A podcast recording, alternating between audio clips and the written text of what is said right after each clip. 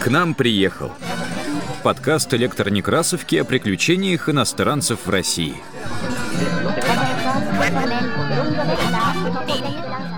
Привет! Это подкаст «К нам приехал», в котором мы читаем свидетельства иностранцев о России разных лет и эпох.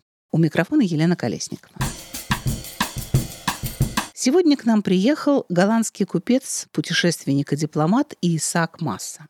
Масса приезжает в Москву в 1601 году, по его словам, учиться торговле. Пробыв в России 8 лет, голландец становится свидетелем смутных времен правления Бориса Годунова, захвата Москвы Лжедмитрием, его казни и восхождением на престол Василия Шуйского. Масса был сторонником версии о подлинности царевича Дмитрия и посвятил ему большую часть своей рукописи об истории московских смут, которую он составил по возвращению на родину. Вот как Масса описывает причины свержения Лжедмитрия которые, по его словам, были озвучены народу 30 мая 1606 года на одной из площадей Москвы. 30 мая снова созвали весь народ на Большую площадь, куда вышла и большая часть бояр, прочитавших статьи, в коих было изложено, по какой причине убили венчанного царя. И эти статьи были следующие. Во-первых, его, Дмитрия, обвиняли в том, что он не был прирожденным государем и сыном блаженной памяти царя Ивана Васильевича, а был, напротив, чародей и вор, действовавший по наущению дьявола, и звали его Григорием Отрепьевым, и родом он был из Галича, и отец и мать его, бедные люди, были еще живы, и их отыскали, и они сами признали, что то был их сын, и сказали, что когда он овладел землею, Московией, то послал в Галич и повелел схватить всех своих родственников и заточить в темницу, и крепко стеречь, чтобы ничто не открылось. И было их добрых шестьдесят душ. Также сказали они, что, утвердившись на престоле, он, Дмитрий, подкупил одного плута, чтобы тот выдавал себя за Григория Отрепьева и, прикинувшись юродивым, ходил в монашеском клобуке. И по убиению Дмитрия этот монах повинился в том, что был им к тому подкуплен. И он был в одном из московских монастырей и поведал обо всех обстоятельствах, изложенных мною в рассказе о первом его, Дмитрия, появлении.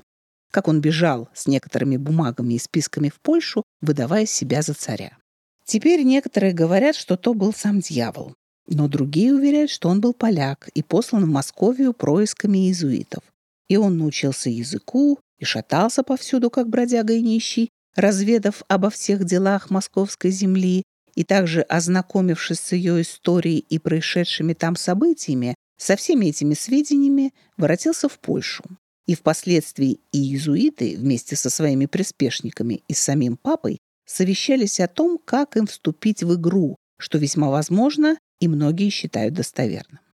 Во-вторых, его, Дмитрия, обвиняли в том, что он был чародей и водился самим дьяволом, что подтверждал также его учитель, поляк, говоривший, что он, Дмитрий, был весьма привержен к таким чернокнижным искусствам, и московиты доказывали это многими предметами, как то чудищем ада, сделанным по его повелению, и многими другими подобными баснями.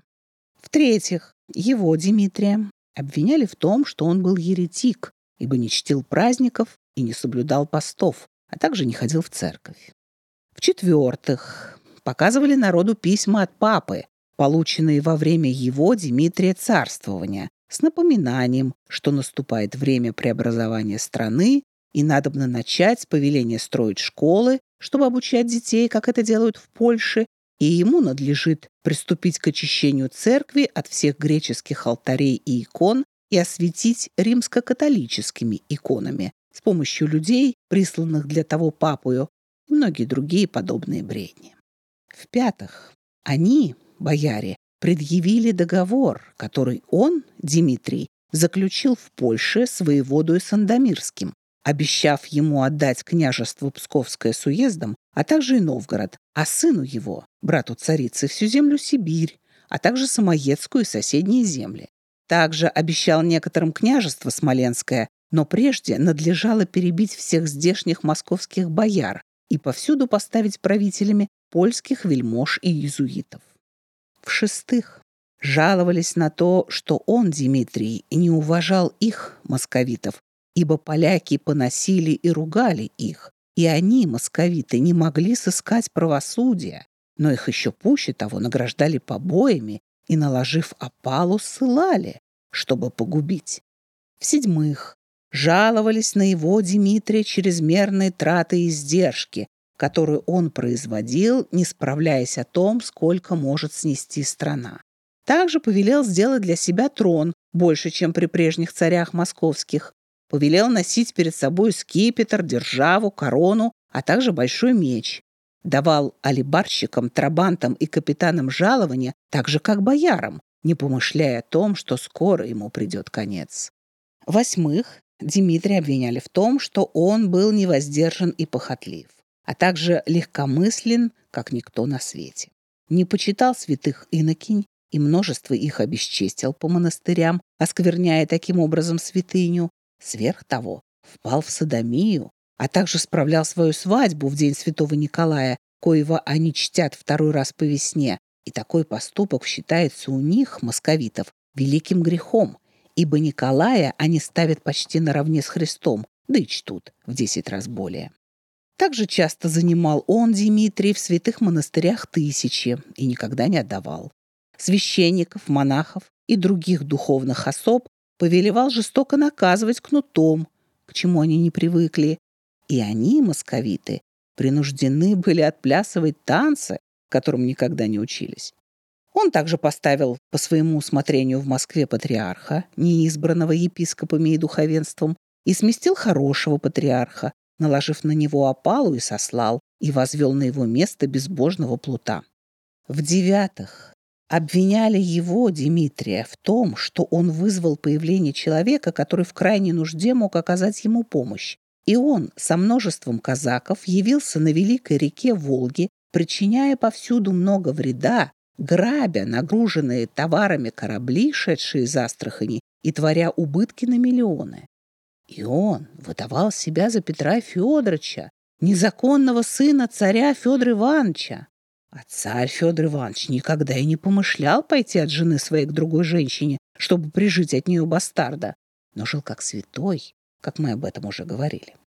В десятых жаловались на великие притеснения от поляков которые повсюду своевольствовали, а также забирали в лавках все даром и не сносили ни одного слова от русских, но тотчас рубили их саблями. И когда на них приносили жалобы, то русские не находили правосудия, но их презирали и отвергали, словно собак, несправедливые судьи, поставленные им, Дмитрием, по своему желанию. Также поляки учиняли бесчинство на улицах, не чтя княгинь и боярынь, по вечерам вытаскивали их из карет, хотя их и сопровождало множество слуг, и так повсюду учиняли волнение, что было несносимо. И заканчивали тем, что он, Дмитрий, мог бы делать, что хотел, хотя бы только жил смирно, и взял себе в жены московскую княжну, и держался бы их религии, и следовал бы их московским законам, то вовек мог бы оставаться царем. Но, увы, они, московиты, не знали, что Бог чудесным образом карал их за многие тяжкие грехи, в коих они с каждым днем все более и более костнели. На электронекрасовке оцифрована книга Исаака Масса «Краткое известие о Москве в начале XVII века», изданная в Советском Союзе в 1937 году. Это был подкаст «К нам приехал» о приключениях иностранцев в России. Над выпуском работали ведущая Елена Колесникова, редактор Илья Старков, звукорежиссеры Павел Рябинин и Олег Линов. Слушайте наш подкаст на удобных вам платформах. Ставьте оценки, не забывайте подписываться на нас в Фейсбуке, ВКонтакте и Телеграме. Так вы будете в курсе всех наших новостей.